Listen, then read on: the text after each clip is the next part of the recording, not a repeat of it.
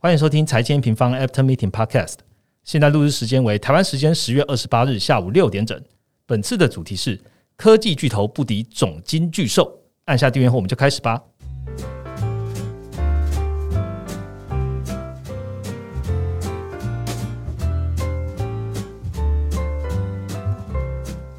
Hello，大家好，我是财经平方的 Roger 哦。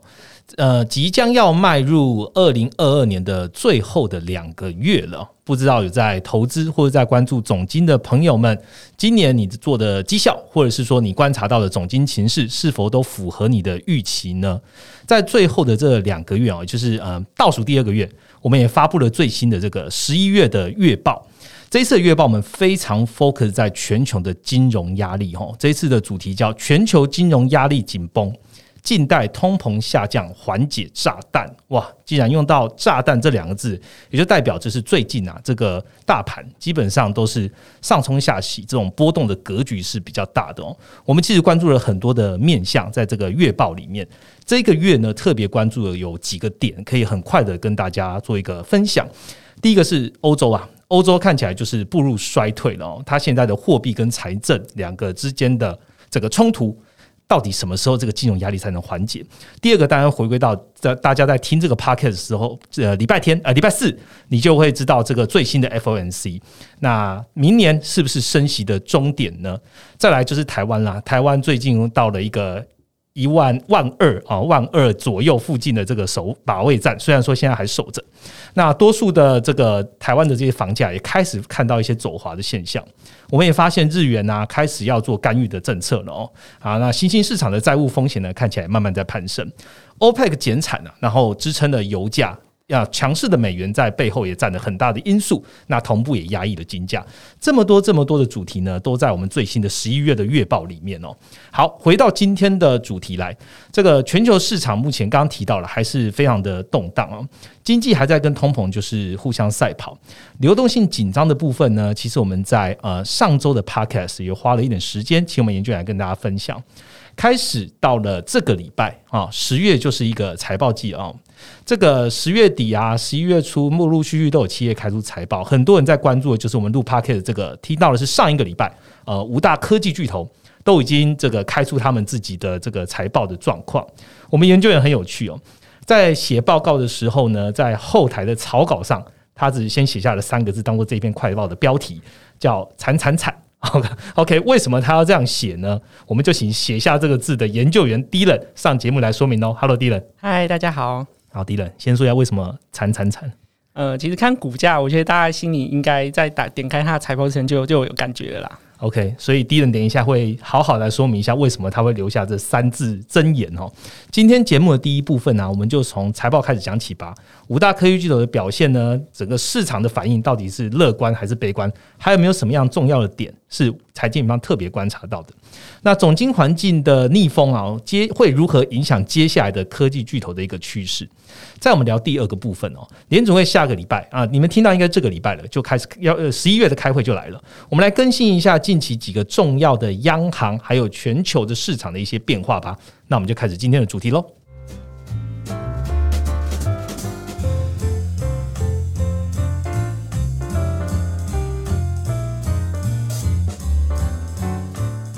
好的，进到第一个主题喽。从十月二十号这中下旬开始呢，投资人就开始关注在这个各大巨头的财报哦。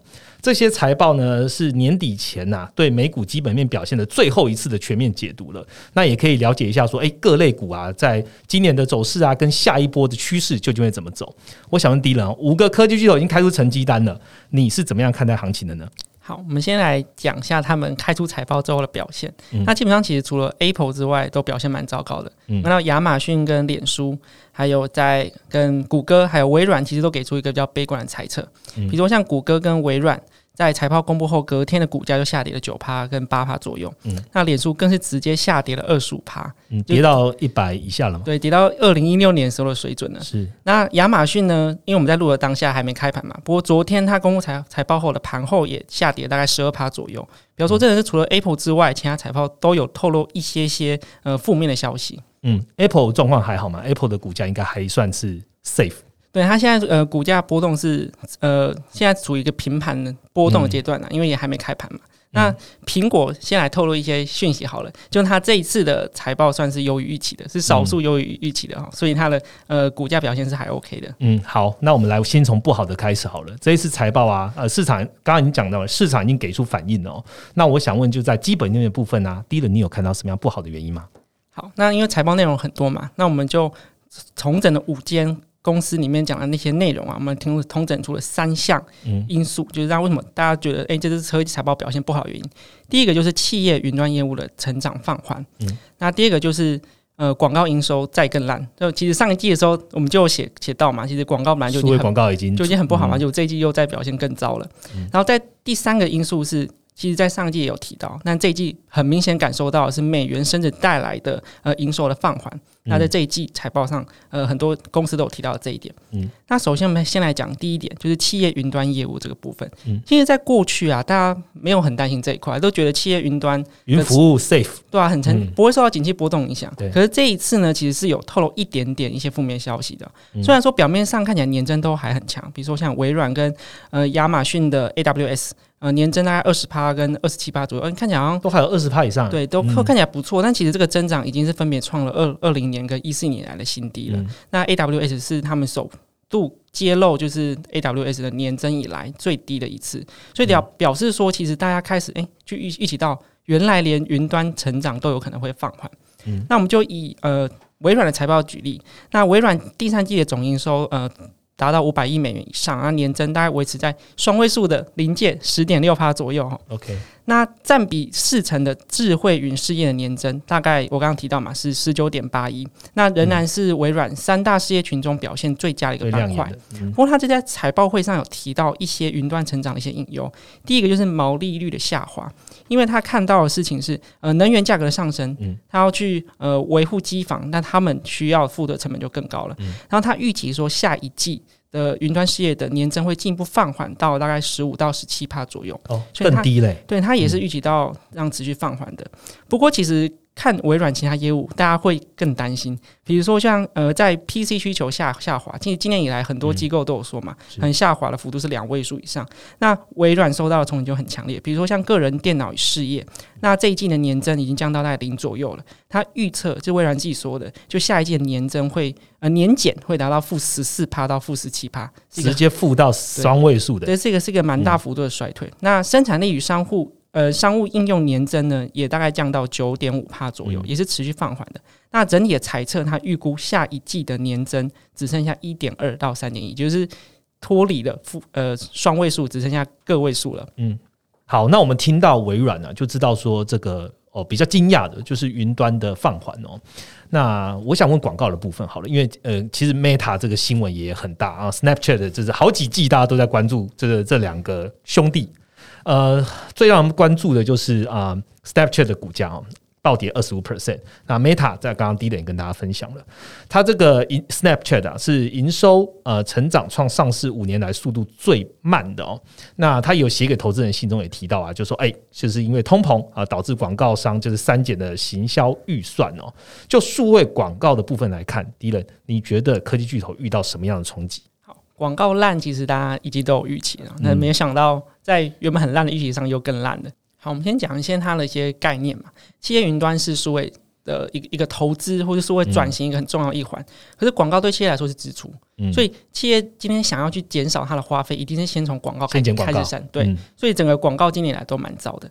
那我们就来讲广告，嗯，营收占比最大的 Meta 跟跟谷歌。嗯，那我们先来看一下，就是所谓社群端，因刚刚提到 Snapchat 嘛，跟 Meta。那 Meta 跟 Snapchat 股价就是跌了跌了二十五趴左右，所以我们就来看一下，说广告是又出现什么问题了哈。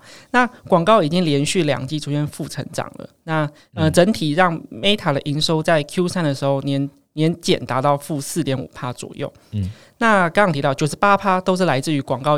营收业务的 Meta 呢，其实从去年以来，Apple 影视权政策的调整啊，跟短影音平台竞争，对他来说就已经很伤了。那这是广告一直以来 Meta 就是一个比较逆风的一个因素啦。但可是这次其实财报大家不是看的是广告，看的是它的那个元宇宙的部门。就是自从八月，就是祖克伯在他的虚拟平台那个后 Horizon Worlds 上传一张自拍照，其实大家就有吓到，对，原来 Meta 砸这么多钱的元宇宙，其实这么的看起来成效好像不太好的感觉哈。呃，就只有一颗头啊，对啊，对对对。但是事发的后几天，它有慢慢出现身体了，对，大家已经骂爆了。其实大家已经在那时候就有吓到，那是我们。还是抱持了一点期待。那不过我们看到这一次财报的一些数据，其实大家就对这个这个怀疑又更大了。呃，他们在本季的营收年减是达到快要负五十趴。你说的它是那个 Reality Labs 对不对？对，Reality Labs。那年营收年减那就还好嘛，因为反正他自己也说他们可能获利没有办法那么快。是。可是其实亏损扩大已经对 Meta 来说是一个很伤的事情。他今年已经累计在光是在元宇宙这个部门累计亏损达到达到九十四亿美元了。哇！这是光是在这个部门就这么大。那所以让大家就觉得说，你现在还需不需要花这么多钱在 Meta 的的一些 VR 上面？对，在这些支出上需不需要？可是，嗯，他们自己的财报就是说，他们还是觉得这是一个。很需要发展的一个趋势，所以就让大家有点失望。那 Meta Meta 财报这次呃比较少数一个比较好消息是，他们的 Instagram Reels 它的观看人数是有成长是蛮快，已经到每一天一千四百亿次，那这个比比 YouTube Shorts 还要来的更好。那这样跟 A 平方很像啊，A 平方在研究员每一次的这个每一个礼拜的一周一图表 Reels 呢，也蛮多人在观看的，所以大家可以来看一下。对，表示说他这一季哎，就是少数好消息。不过呢，因为 Reels 它的还没有办法有很很很明显的营收贡献呐，所以其实没有办法在它的广告营收上看到 Reels 的成效的。是，那 Meta 也持续给出比较悲观的一个猜测，它预计第四季年减会再次达到负四趴到负十一趴，也就是再次出现衰退，就是连续三季的衰退了。是，那同样以广告业务为主的就是谷歌，它这一季也交出一个比较低于预期的表现。那因为谷歌一直以来它的营收虽然是广告，但它是呃，比较大的组成是搜寻广告。是那因为影音平台或者是说社群平台是有竞争压力嘛？搜搜寻广告它自己是龙头，基本基本上是没有什么没有跟它竞争。不过这次搜寻广告的年减，哎年年增也下滑了，年增降至四点三帕左右。在在上一季的时候，年增还有大概十三点五帕，表示说谷歌也受到点压力了。那他自己在财报上有表示说，一些金融业好包。保险啊，贷款啊，或者加密货币，在第三季的搜寻广告的营收的支出是下滑，是蛮大的，就影响它今呃这一季的财报表现。嗯，所以加密货币他们也不投这个广告了，对，也收手了一些。我相信跟他们营收也也有影响啦，跟他们获利能力也有影响。好，那我想要再问，往下接着问哦，这一次的财报啊，很多的这个媒体哦，或者说他们在财报的这个记者会里面都有去讲到汇率。哦，都讲到美元，美元这么强啊！我想要问低人哦，呃，这些巨头们觉得这个因为美元强，海外营收的影响对他们是多的，还是对他们是空的呢？好，我们我把这个拆成两个，虽然听起来是两个因素，不过其实我觉得那是相同的因子。第一个就是美元升值带来的汇率风险，那尤其是你如果营收主要是海外的这些公司来说，只要国外货币贬值，就是美元升值嘛，对他们营收这样会会换成美金，不就减减少了嘛？第二个就是美元升值，其实就代表说其他经济其实是比较弱的嘛。那欧洲经济走弱，是不是也使他们的营收受到影响？那我们这边就举两间公司来看，第一个就是苹果。那我刚刚有说苹果是少数里面看起来是还 OK 的，那它这一季的营收年增率大概还有八趴左右。那是优于市场预期的表现。那这一季 Mac 的营收年增二十五趴，是大家比较惊讶的部分哦。因为上一季是呃年减大概十趴左右，那这一季有二十五趴的年增，所以呃使整个营收表现是这一季是高于预期的。不过在 Apple 在财报上还是提到一点点隐忧啦，就一点负面消息。首先就是我刚刚讲到的汇率，就是汇率美元的升值，就是其他国家货币的贬值，在服务营收率。的部分对他来说是蛮伤的，它的年增已经降到五帕，就是个位数了。就是在上一季的时候年增还有十二帕，那预计 Q 四可能会呃因为汇率的关系，整体的营收会低于 Q 三的表现。那就是呃 Apple 提出了一一一点小警告了。那在呃海外营收部分，在苹果在第三季的时候，欧洲跟大中华地区的营收也是超乎预期的。嗯，不过其实市场上是觉得说这个。这个呃，在这这一季是一个比较特殊的状况。下一季欧洲跟大中华地区的的营收也会跟着放缓下来。那这也反映了就是美元升值带来影响。然后再来是亚马逊的部分，那第三季的年增十四趴，比上一季的七趴还要来成长。哎，听起来好像还不错，不错啊。那为什么会会股价会跌这么多。其实你要去分析一下年增呃回升的主要原因，是因为它今年把它的 Prime Day 延期到第三季。对，因为去年是第二季嘛，那今年延到第三季，所以第三季看起来营收就会比较好。那不过呢，那我们排除掉这个因素的影响，看一下它的财测好了。其实阿马总在今年还有偷偷做第二次会员日，有他在十月的时候做了第二次会会员日。不过现在看起来他的财报上的一些口风啊，或是一些其他机构的预测，还是觉得说没有七月的时候那会员日来呃成效还来的好的。嗯，那呃亚马逊自己有说，在十一月到十二月的今年的消费旺季啊。电商其实成长幅度会大幅放缓到二点五帕左右，就是他觉得今年是消费旺季是非常非常弱的，那所以他在第四季的猜测也是比较悲观的，他认为年增率会再降到两帕到七帕左右，那这一季十四帕嘛，那下一季就只剩下两帕到七帕左右。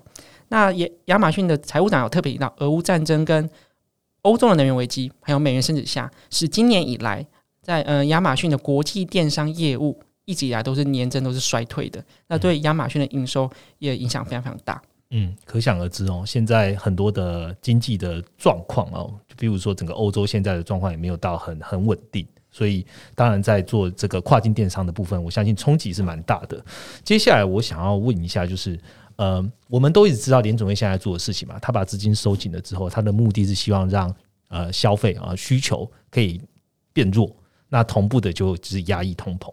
在这个压抑通膨的路上呢，需求变弱，看起来是已经不断的在发生的一个事实。那需求走弱，经济当然就走弱。我想问一下哦，就是说这些企业们啊，他们要接下来要怎么应对这个经济走弱的一个状况呢？好，那五间巨头其实在面对不管是说营收走走弱啊，或是成本增加，他们当然要有应对之道嘛。嗯，那我先讲他们现在看到共同看到的问题好了。首先，他们都看到了。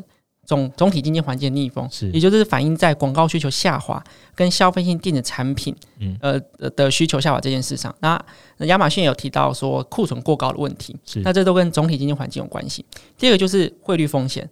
那除了亚马逊之外啊，其实其他其他巨头的营收。非美地区大概都占到五成左右，其实是蛮蛮高的。所以只要是美元的升值，非美货币的贬值，对它营收就会就会放缓蛮大。比如说举个例子哈，像 Meta 第三季刚刚说它是衰退嘛，营收衰退大概负四点四七帕左右。嗯，跟他自己在财报上有说，如果扣除汇率影响，其实是有机会达到两趴的正成长。哦，反而是变正增长的。对，比如说像是微软也有提到说，它第三季营收增长是十点六。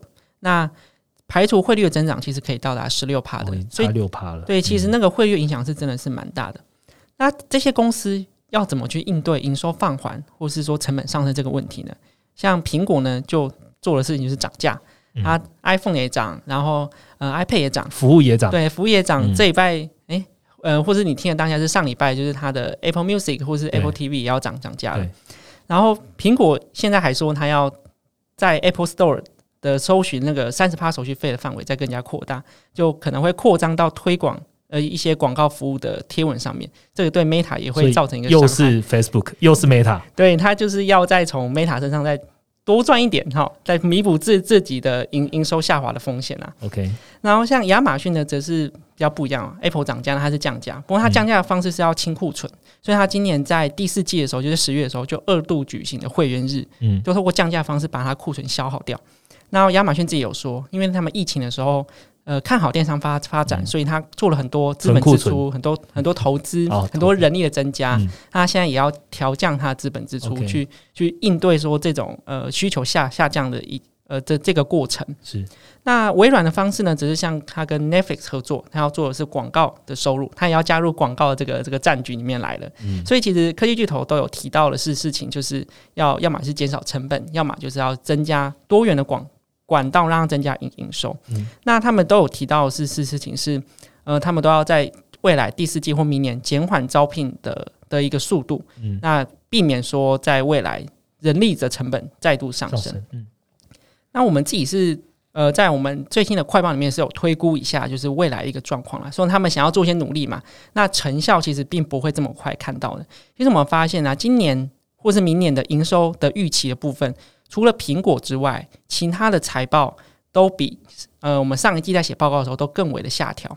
那如果我们逐季来看，就是呃看时间点的话呢，今年第四季应该还是会高几率持续放缓的。然后明年上半年可能才有看到比较有机会看到一些比较乐观的一些数字。嗯，好，谢谢 D 人哦。其实 D 人刚刚讲的，我们在快报里面，没错，这也是 D 人今天最忙的一件事情。呃，我们的这个 A 明方的最新的五大科技巨头的快报呢，也更新在这个 A 明方网站了。所以你听到了今天礼拜天呢，想必你可以到 A 明方的官网上来直接一边阅读这个快报，然后一边跟我们听下去哦。好，那我就来继续来问问题了。今年呢，大家都说是市场杀估值的一年嘛，已经讲了一年了，对，一年了。那 现在看起来呢，还是这样吗？还是持续的在杀估值吗？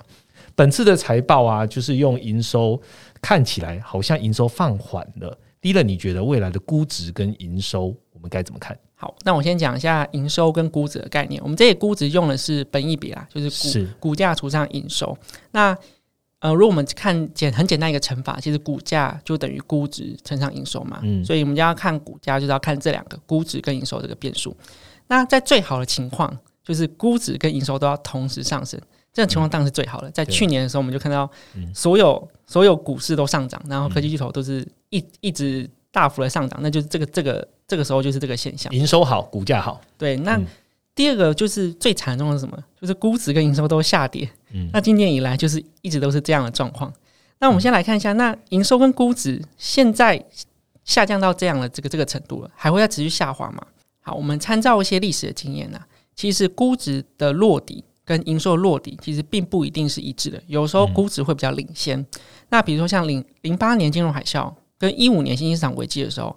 科技股的估值跟营收的落底时间大概是同步的，嗯，哦，不过在一一年欧债危机跟一八年中美贸易战的时候，这个时候的遇到状况是通膨放缓，这样很快就转向了。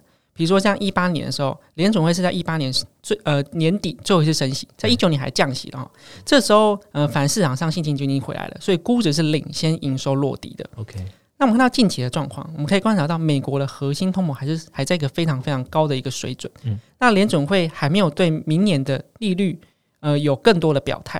那市场上，它上次点阵图是说四点六帕了，不过现在市场上又有些猜测。那大家都会关注，就是本周即将举行的联准会会议。是那因为联准会还没有很明确的表态，所以估值要像以前，像像一八年这样这么快的回温是蛮困难的。嗯，所以我们今年。必须要特别关注的，就是从本次财报也可以看得出来，就营收的恢复也需要等待一个时间。那我们为了认为说，未来估值调整到过度映射这个这个期间呢，股价波动是会持续的。那我们我们接下来关注的指标，就是在未来的央行决策上，尤其是联总会会不会在本周四，或是最晚必须要在十二月会议提供明年利率终点的更进一步表态，或者什么时候可以放缓升息，这才是我们判断整体利率、通膨对营收前景的。的一些负面影响，什么时候可以过去？这才是我们很重要的一个关键。OK，好，谢谢第一人告诉我们，就是从呃五大科技巨头的财报，然后几个关键的趋势可能的走向，到最后我们来聊一下这个联准会。好，最后关键还是回到联准会。既然都已经聊到了通膨啊，聊到了联准会对于的终点利率的一些态度，下一个主题我们就来好好聊聊全球的央行们的怎么样看待经济了。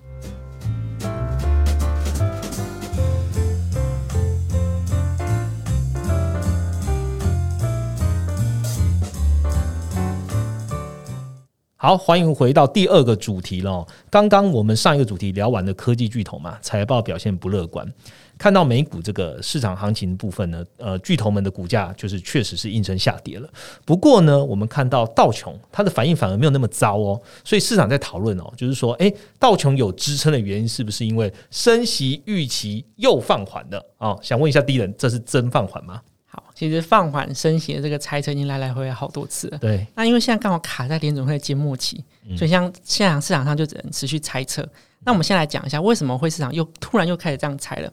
首首先是在上礼拜五的时候，呃，在十月底的时候，嗯，那旧金山联联储的戴戴利他就有说，他现在应该是要讨论联总会应该要讨论放缓升息的速度。嗯，再加上啊，本周最新公布的房价的数据年增。终于低于市场预期了，其实终于有放缓的迹象了，所以大家是在想说，哎，那房价放缓，那会不会房租就是核心通膨一个很大的组成，房租会不会跟着放缓？然后再来另外一个因素是加拿大央行跟美国联准会哈利率高度同步的加拿大央行，在本周的会议也意外的放缓升息到两码，它过去都升三到四码，哈，这次升息速度是比较慢的哦，所以因为以上一些因素，大家就开始猜说，哎，联准会不会十二月也开始放缓升息到两码？那也就是说，全年会不会就只剩下升息七呃十七码了？嗯，好，讲到加拿大央行了，嗯，大家听到 p a r k e t 这一周就是联准会会议哦。那加拿大央行刚刚第一有讲，它本来就是联准会会议前的一个风向球。加拿大意外的只有升息两码。那我想问第一人，你觉得会不会影响到联准会就是它对于这个终点利率的目标的改变呢？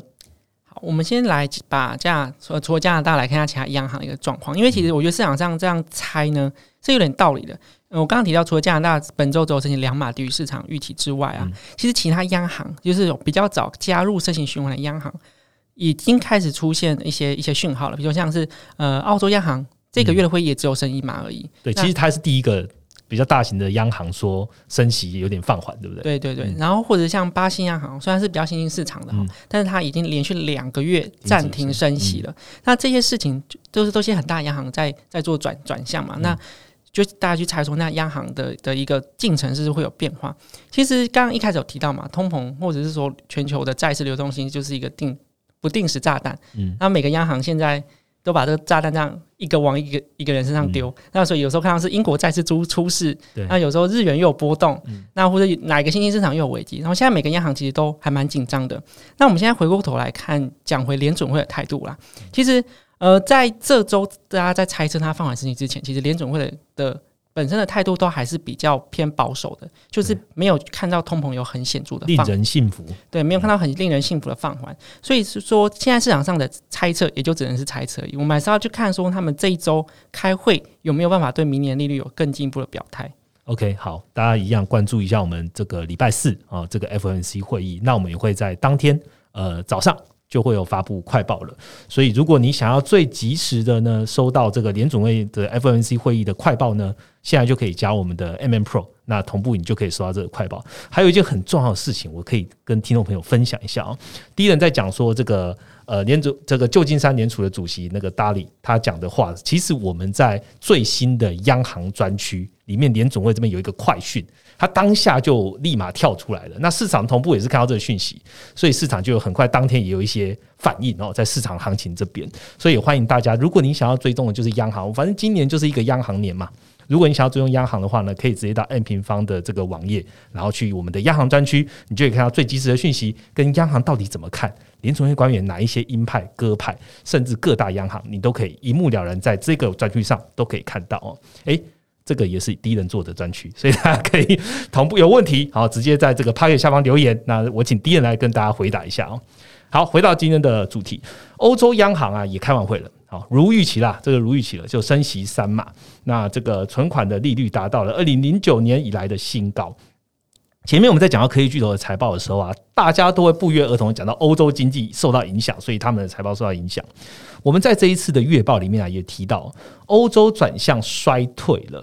第一人，身为欧洲研究员，这个基本面该怎么看？好，其实，在基本面方面啊，大家其实最担心的是欧洲。对，就是，可是欧洲央反而在本周再度的大幅升息三码，虽然说是符合市场预期啊，但是其实我刚刚讲到通膨啊，或是什么流动性就是一个炸弹嘛。那他最担心就是在欧洲身上爆掉，因为欧洲是一个很大经济体嘛。嗯。那它其实除了升息三码之外，大家其实非常关注就是它到底会不会缩表，因为其实，在开会之前有非常非常多的。各国的央行行长，也就是欧洲央行的票委，都有提到缩表应该要开始讨论了，或最快应该要在明年开始执行。那不过在这次欧洲央行开会，他其实还是讲的比较保守啦。他说量化紧缩或者是所谓的缩表啊，应该要留到十二月会议上来讨论。哦，下个月再说了。对，他就把延到下个月。我猜他也是要去关注一些，因为近期的能源价格其实是有明显下降的。那会不会？这么快要传导到欧洲通膨上，其实还不确定啊，因为能源价格降降很多是呃一些一些期货的价格，那实际上他们他们的价格会不会这么快下降还不一定。那我觉得欧洲央行可能也要再花一点时间去关注了。再加上十二月他也要发布呃经济预测报告，那我觉得他们可能会进行一起的评评估。那至于说欧洲央行大幅升升息，那也造成一个比较有趣的现象，因为其实欧洲央行上次也升息三嘛，嗯，然后再再更上一次是升息两嘛。那之前的状况是它一直。快速的升，但是欧元没有很明显的提振。主要来说，就是欧洲经济大家是很担心的。可是本周，应该说这个月哈，欧元反而有很明显的回温。那为什么为什么会这样呢？是欧洲央行升息开始奏效嘛？其实这跟我们刚刚前面讲有关系。嗯，刚好其他央行放缓升息幅度就在这个月造成一个窗口，就是哎，澳澳澳洲先让大家原来哦啊，原来有央行可以开始放缓了。那巴巴西暂停升息嘛，那加拿大也放缓升息，所以欧洲央行这种三码的升息的一个速度是最最显眼的。对，然后它也没有松口说放缓升息什么时候开始嘛，所以这种激进升息的幅度反而就在这个月特别的明显啊，所以在欧元反而在这个月是上涨的。不过回到我们月报的分析啊，从欧洲的基本面来看，第一个我们看欧元还是要关注两个很重要的因素。第一个就是经济的状况，我们其实在这个月月报的时候就把欧洲经济列为衰退了。那其实这这也符合就是欧盟统计局跟欧盟他们自己的内部一些报告，呃，定义的一些定呃的的定义哦，他们都把它定义成衰退。那预计在下一周公布的第三季的 GDP，欧元区的的 GDP 的季增年率可能就降至零，也就是跟欧洲央行说的。成长停滞，嗯，那市场上更激进的呃比较激进的预期啊，第四季的呃季增会出现负成长。比如说欧洲经济其实弱势的这种状况是没有变的，嗯。那第二个就是我们来看一下，就是货币政策差，就是诶，欧洲到底虽然说它没松口，但它真的能这样一直撑下去吗？就我刚刚讲的，它其实经济是看起来是有一点问题的，然后它在。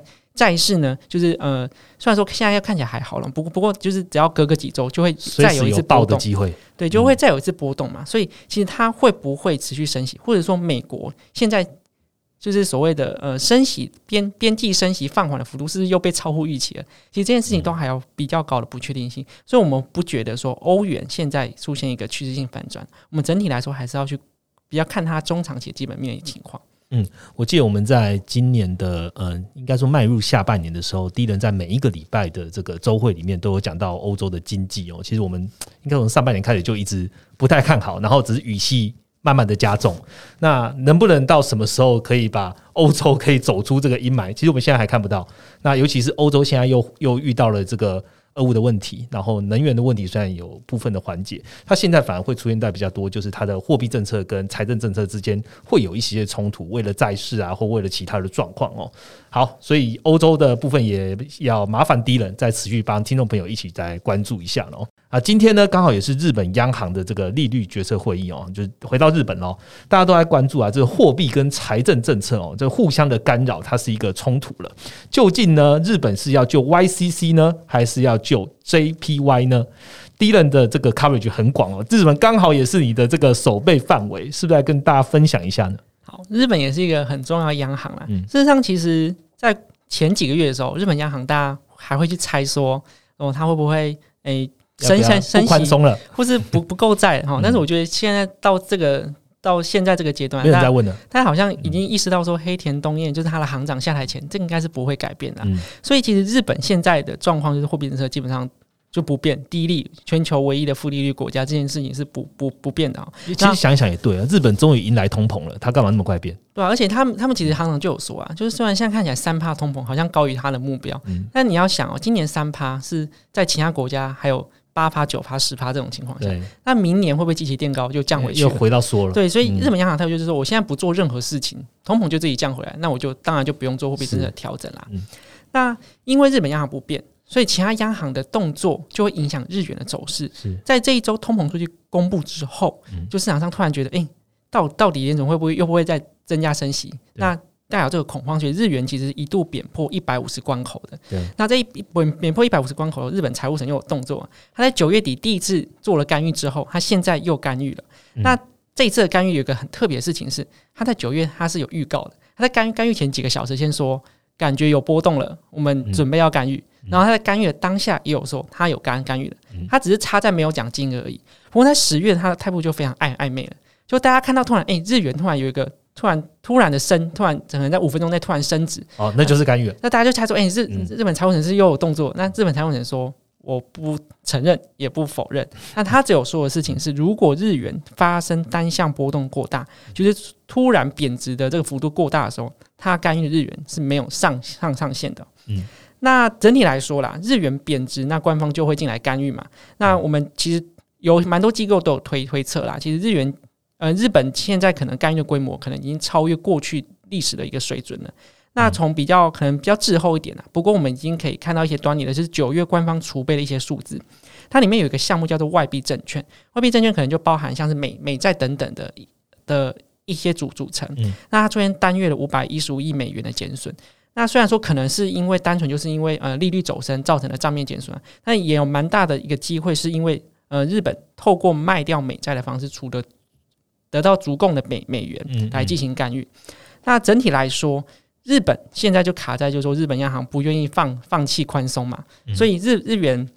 就还是有比较大的贬值压力。虽然说财务省干预可能会减缓这个贬值的程度，但是我觉得说要看到日元转向还是蛮困难的。就是以日本央行现在态态度的情况，嗯，所以日本央行现在看起来它态度不会变了。那顶多为了汇率，它会出手救一下，救一下。不过刚刚第一讲一个重点嘛，诶，其实我们现在也发现说，美债值利率为什么这么高？诶，搞不好日本也有贡献哦，因为它抛了大量的美债到市场上面来了。所以大家也可以看一下日本这一个经济体，其实蛮有趣的。它呃。呃，被迫呃进到通膨啊，那但是呢，它也现在也蛮处于这个状态，也也不需要去做任何动作，因为本来的呃经济体就是要遇到通膨的状况是比较一个良性的一个一个经济成长的一个动能。那如果今天各个央行八趴九趴呃的 CPI 都掉回去了，那日本又回到通缩，所以日本现在看起来在黑田在位的情况下呢，是不会有动作的。好，那第一轮呃用了呃四十分钟的时间，从科技巨头。讲到了各个国家大型的国家的这个央行的政策哦，所以我们今天的 podcast 呢，大概录的范围就到这边。那如果大家有兴趣呢，可以来观看我们最新写的科技巨头的快报，甚至可以来加入我们的 M M Pro，可以观看我们的十一月的最新的投资月报哦。今天 podcast 就到这边，接下来我们来聊三个哦，最近用户来问我们的问题，那我们来请 D 来帮我们回答。第一位用户，呃，他写信来给我们哦，他叫。Boris，好，Anyway，如果念不对，请见谅啊。Boris，他问我们说，呃，请问一个问题哦，当提到流动性啊，你们讲的是市场整体的流动性，还是美债的流动性呢？那他看的应该是这个财政与货币政策矛盾的那一篇快报了。那我们请第一人回答好了。好，那再次确实是十月整个市场行情一个波动的一个主主题啊。我们在十一月月报有深入分析这件事情。那我们在这边讲到的流动性波动啊，其实呃确实是讲全球的啦。是。那我们这边把呃不同国家的状况拆开，比如像是美国状况，它就是。因为它经济看起来还还 OK 嘛，这一半 GDP 也呃季增也恢恢复到还算不错，对，恢复到正成长了嘛。所以，比方说联总会现在还是想要再继续升息，那它在升息的过程中，就会把它的一些呃流动性问题输入到其他国家，好，比如说美元升值，那其他国家的货币就贬值了嘛。那美元的货币紧呃美国的货币紧缩，那其他国家跟着紧缩的时候，其他国家的债市的波动也会加大嘛。所以。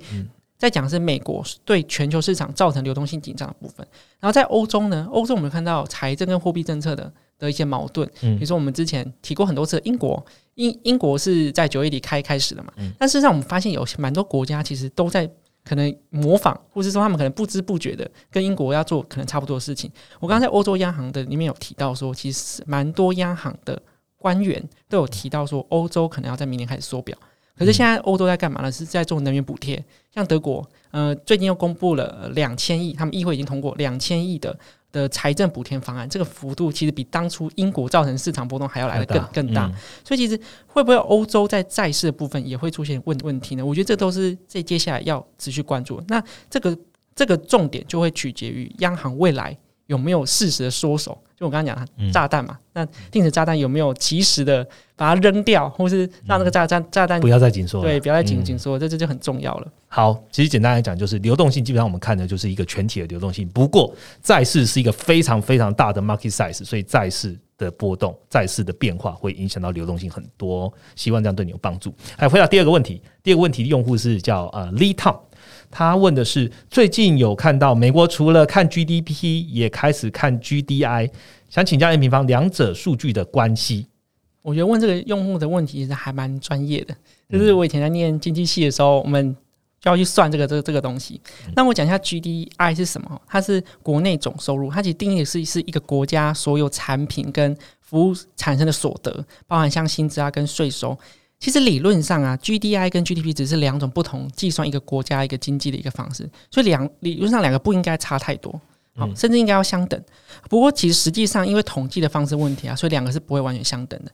那尤其是 GDI，它的状况是在衰退阶段啊，GDP 的数字可能会呃比较有偏误，那 GDI 可能会更为的准确。那这是 GDI 的优点，不过缺点是因为 GDI 它要统计。呃各各个产业跟民间的一一些营营营收跟它的收入部分，所以它的时间会公布的比较晚，而且它的采纳的一些呃范围是不如 GDP，而且很多国家其实是没有 GDI 的数字的，嗯所以呃像美国两个都有公布，那我们觉得两个都可以呃相互的参考，在 NBE 啊就在定义美国是否进入衰退的时候，其实两个都会纳入产呃纳入他们的综合考虑的范围啦，所以呃我觉得确实没有错，这两个数字都可以一一起来。来去评估说美国现在经济到底到底是 OK 的。好，谢谢敌人的回答哦，希望对你有帮助。来第三个问题，第三个问题叫呃怡俊啊，他透过 LINE 来问我们，他说呃，请问订阅 Pro 有什么用？哎，这个这个问题我来回答好了，我来帮助敌人来回答好了。呃，我们确实这个我们的小编真的是真人小编，好，我们一字一句的会在用户，不管你在 email 啊，或是 line 啊，或者是 Facebook 上，我们都很辛苦的用文字上，希望让所有用户，不管是经济问题，使用我们的服务问题。或是大大小小的问题，我们都是用真人来帮你回答。那这边呃，当然现在呃，总金的局势啊，二零二二年是非常非常重要的一年，所以用户有这种问题，我也可以帮我们第一来回答一下。基本上就是 Pro 是 N 平方的这个付费制的一个服务，然后只要你是订阅这个 Pro 的会员啊，就可以在 N 平方网站哦，我们 N 平方网站有非常多呃图表，上万张的这个经济数据的图表，我们都把它画在一起了。那你就可以无限次的阅览这些图表，那甚至我们在每个月啊有八到十篇的一个快报啊，还有一篇的月报，你可以来阅读我们分析的报告，运用图表跟我们的观察，经由研究员的手，然后去写出一篇一篇的快报。那你可以阅读这个总经寝示。那如果你自己本身就有一些总经的知识了，你想要透过这自己来画图，然后来分享给别人，你可以利用 N 平方网站上面有一个研究工具箱，你可以把不同的经济数据把它画在一起，并且又透过在用户观点这个网页上分享给别人。那这就是我们在 N 平方订阅上面的服务哦。那这边也可以跟这个听众朋友说，在十一月三十号以前订阅，你就可以原本的是叫 MM Pro，你就可以自动升级为 MM Prime。那这个 M M Prime 呢，未来有享有这种不断扩充的服务，最新的服务都会直接给 M M Prime 的这个呃未来升级的会员。那如果你现在加入的话呢，我们还会再送你电子版的全球财经日历。诶，这日历蛮屌的。我自己有去试用一下，我们的伙伴给我看，就是你可以在二零二三年一开始的时候，你就知道，哎，接下来的联总会 FNC 会议什么时候会发生，会自己再出现在你的行事历里面。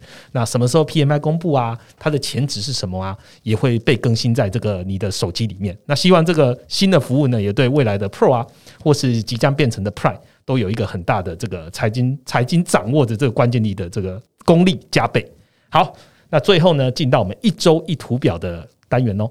本周的一周一图表呢，我们跟今天要讲的主题非常有关系哦，各大央行都会看的，也就是全球主要国家 OECD 每周 GDP 追踪。那我们请第一跟大家分享吧。